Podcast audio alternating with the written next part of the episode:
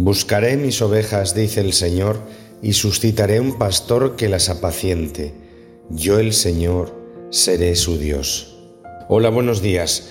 Uno de los pasajes más hermosos de toda la Biblia está en el capítulo número 40 del profeta Isaías.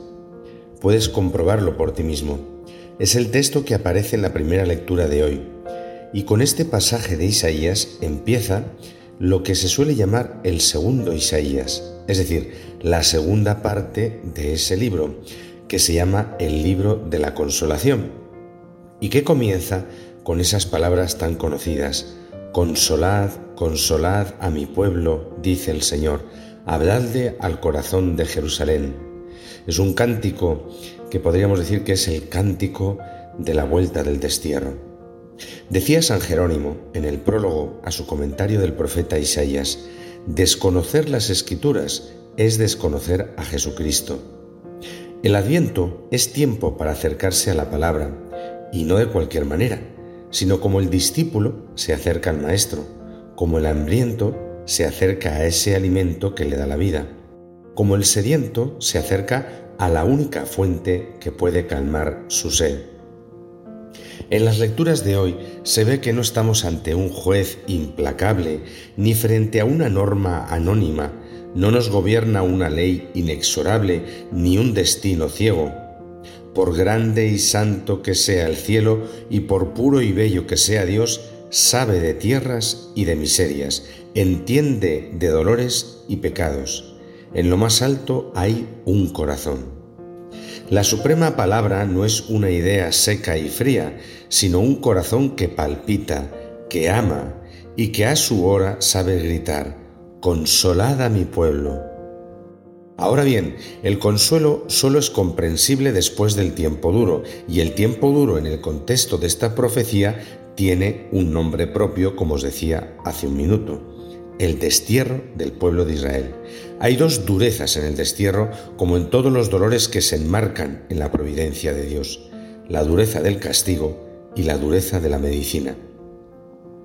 Uno puede mirar los tiempos duros solo como tiempos amargos o puede mirarlos como purificación y preparación para una realidad nueva. El consuelo existe para quien espera un tiempo nuevo. El pueblo ha pecado, el pueblo ha sido humillado, el pueblo ha aprendido una lección y podemos preguntarnos, ¿cuál?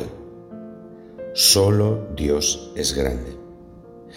El camino que pasa por el pecado y la humillación no es una especie de empate. Hay una ganancia neta y es la derrota de la soberbia y el rebrotar de la gratitud, de la admiración por la grandeza y la piedad de Dios. Y esto es lo que al final pone al hombre en el camino de la eternidad. Lo que nosotros encontramos es un Dios vivo, encontramos un Dios cercano, pero cercano no quiere decir cómplice.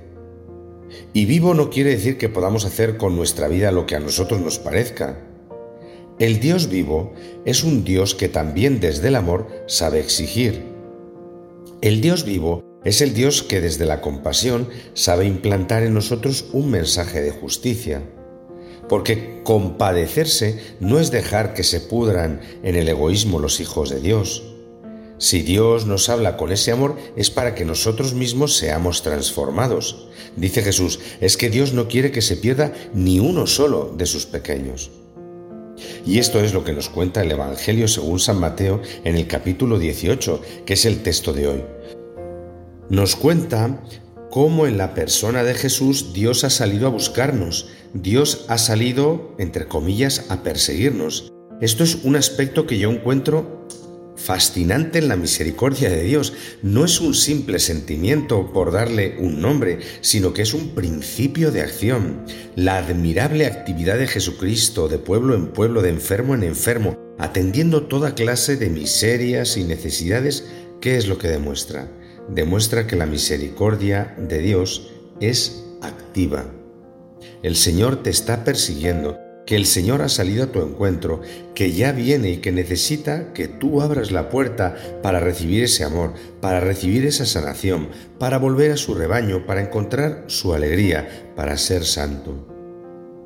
Este pastor del Evangelio de hoy no es un empresario de las ovejas, guiado por los números y las ganancias. La oveja perdida vale tanto o más que las 99 que no se han perdido. No es lógico en los números. Jesús no sabe de matemáticas, como decía el cardenal Bantuán, pero funciona, da vida. Un día yo he sido, un día yo seré esa oveja, y entonces me convendrá que la lógica estricta se quede callada para oír la canción de mis pastor. El rodeo por el pecado no es tiempo perdido, puede ser el tiempo más importante de la vida de aquella oveja o de aquel pecador. Feliz día para todos. Amén.